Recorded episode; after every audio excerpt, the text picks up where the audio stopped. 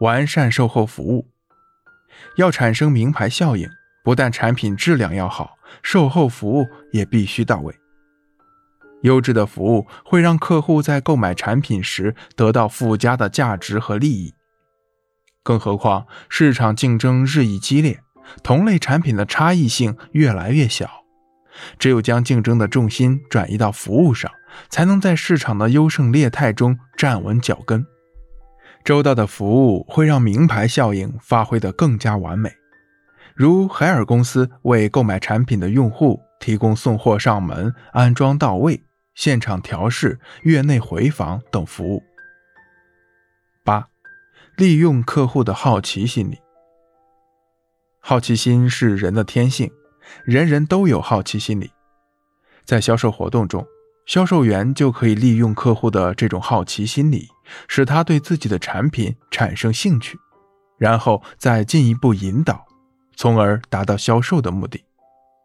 美国德州有一座因年久失修而破烂不堪的女神像，政府将它推倒后，广场上堆满了女神像残留的几百吨废料，给当地政府造成了严重的困扰。为了避免就地焚化，给当地环境造成污染。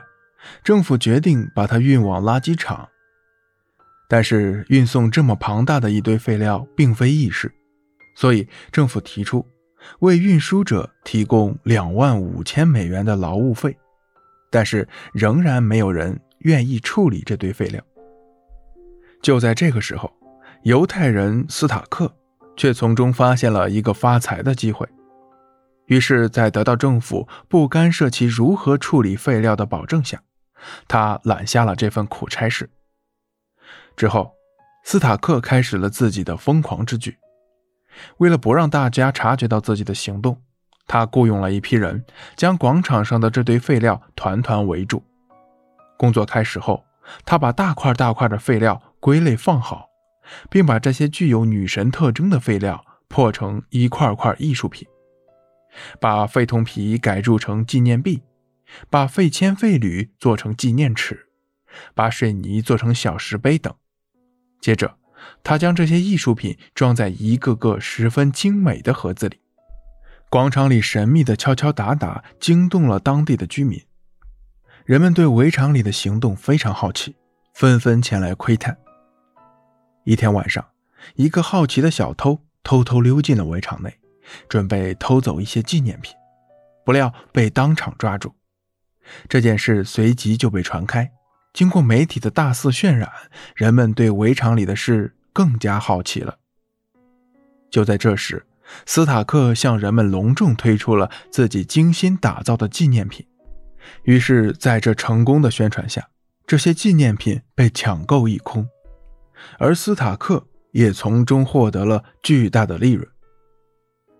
从另一个角度来说，客户做事情都会有自己的最初欲望和想法，也会自己通过分析判断做出购买的决定和选择。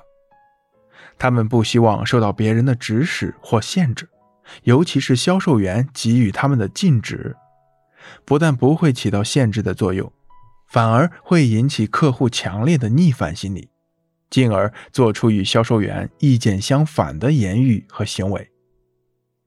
一方面，客户想维护自己的尊严；另一方面，他们也是为了满足自己的好奇心，想知道销售员这些禁止意见的背后到底存在着什么真相。禁果格外甜，客户的欲望被禁止的程度越强烈，他产生的好奇心和抗拒心理也就越强烈。销售员完全可以利用客户的这种心理倾向，制造悬念。吸引那些顽固客户的注意力，支配客户的思想动向，促使客户产生强烈的购买决定，加快销售的进程。